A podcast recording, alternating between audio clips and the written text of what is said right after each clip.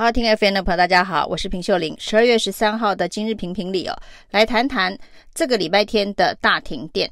因为台北市文山区的万隆变电所，礼拜天一大早呢就发生了爆炸，结果造成了双北地区呢将近三十万户停电啊。那严格来说是三十万五千多户。停电都在双北地区哦。那文山区的万隆变电所到底发生了什么事情哦？这次的台电处理应变倒是蛮快的，到了下午呢，大部分的地方都恢复了供电了。那甚至连台电的总经理也在礼拜天立刻到这个公司作证哦，而且呢非常有效率的把赔偿的方案也立刻端出来，告诉大家说受到影响的用电户会有什么样子的赔偿方案呢？感觉台电历经了八一五、五一三等等大停电之后呢，现在这个停电之后的 SOP 危机处理是已经非常的熟悉了，都可以在很短的时间之内，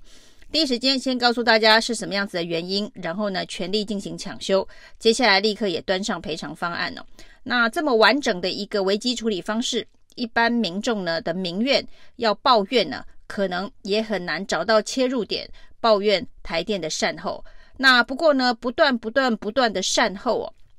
其实对台电来说也是非常为难的。那不管你是赔偿，或者是你是其他方式的这个补救，显然呢，都已经让大家对于台电的供电能力呢是打上一些问号。那危机处理可以处理得很好，但是重点是你不能让危机一直的发生哦。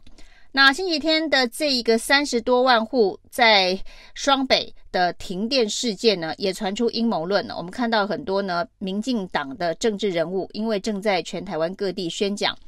四大公投要投不同意啊。那其中呢，包括了这个重启核四以及这一个爱护早教两个公投题目，其实都跟能源政策有关呢。那在民进党政府所规划的二零二五非核家园的能源政策的指导之下呢，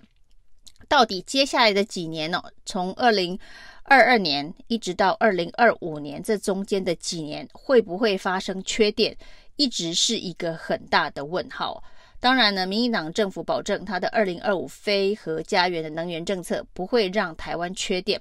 但是呢，一路从八一五大停电、五一三、五一四的这个停电。事件的风波，包括呢，现在还好是一个礼拜天的早上发生的这一个变电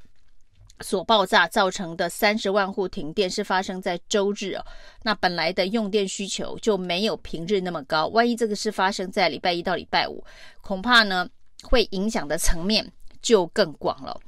那这件事情到底有没有阴谋论呢？台电针对整个事情，在很短的时间之内告诉大家，最重要的原因哦是这个设备老旧，所以设备故障了，故障了造成了这个绝缘油的起火，起火才造成爆炸。他说呢，请不要在公投前有任何政治阴谋论的操作。为什么在公投前这几个字啊格外引人注意啊？因为呢，连民进党中央都出来呼吁哦，不要因为一个变电所爆炸的单一事件呢。就说台湾会缺电，这是阴谋论。不过却传出啊，台电内部也有另外一种阴谋论呢。这个阴谋论呢是呢，大家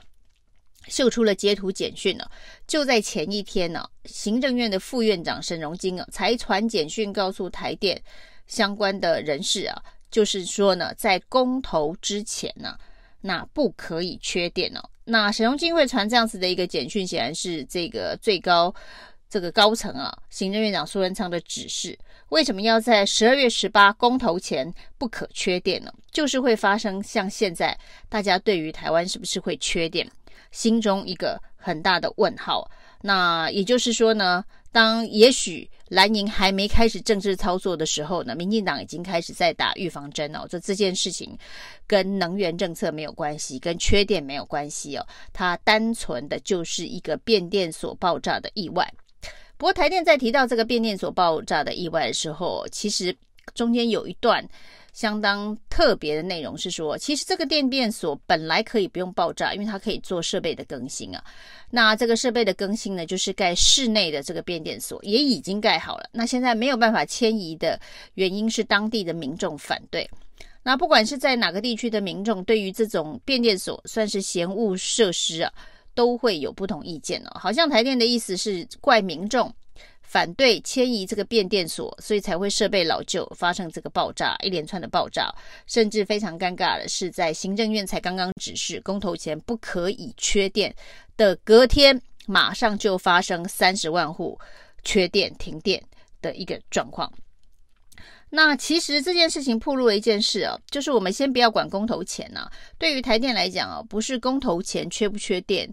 呃，停不停电的问题哦、而是在能源政策二零二五非核家园要上路前呢、台电到底有没有把握可以让台湾没有跳电的危机，没有缺电的危机啊？这才是一个重点哦、绝对不是十二月十八号这个关卡过了之后，台湾的电。就会自己的出现了。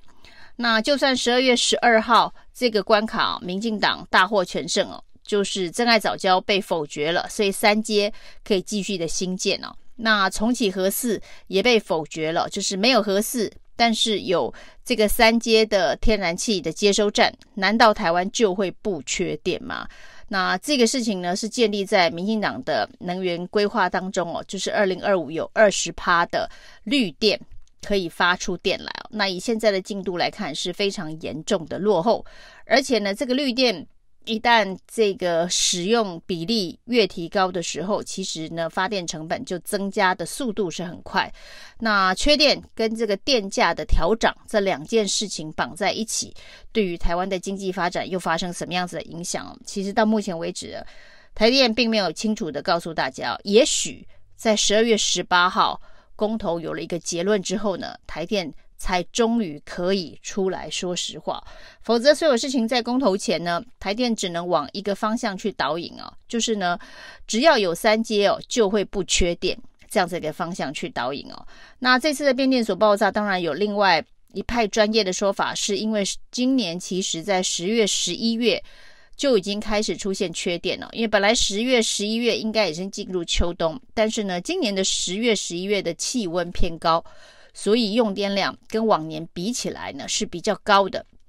而在十月、十一月，因为进入秋冬嘛，所以很多的机组都进行岁修了，所以事实上呢，的确在整体发电量是不敷使用，台电必须用减压的方式来供电哦。那不断的减压、减压再减压，就会造成设备。上面的故障哦，那这是在电力学上面一个基础的尝试哦，所以呢，也有这个名嘴说，最近电器行的老板都反映哦，来修这个冰箱、电视机的人特别的多，那是不是因为在家户用电上面也有减压的状况哦？那减压造成了电流一一时的过于这个。快速的冲击哦，以至于电器也毁损了。这跟变电器因为经过持续的减压的操练之后呢，发生故障是同样的原理。那到底有没有在十月、十一月减压？其实台电并没有明确的否认没有，那只是强调今天的这一个变电所的这个爆炸。造成的停电是单一的意外事件，那单一的意外事件可能有一个长期减压、多次减压的原因哦。但是呢，台电其实今天并没有特别的说明到底跟它有没有关系啊。那减压供电当然就跟缺电是有关系的。截至目前为止呢，台湾大家可以看到台积电。有新的投资哦，那这是非常耗电的一个产业。那台湾要继续的推动未来的产业，叫做电动车的相关产业链。那也希望能够在减碳的前提之下，呃，电动车的使用市占率可能都会持续的增加。那既然叫电动车，就是需要有电哦。那包括了现在大力宣传的台商回流投资，那任何制造业的投资呢，都是需要电力才能够供应的。那所以，当我们不断的宣称哦，我们的出口一直不断的创新高，破四百亿美元等等，不断的创新高的过程当中呢，这些制造业的蓬勃发展是需要更多更多耗能，就是更多的电力哦。那这些都可能在公投之后才发生停电的缺电的问题哦。所以，当民党政府告诉你说公投前不可缺电哦，你就得担心哦，是不是公投后？开始，大家要面临没有电、常常缺电、常常跳电常常停电的问题了。以上是今天的评评理，谢谢收听，谢谢收听，请继续关注好好听 FM，并分享给您的好朋友。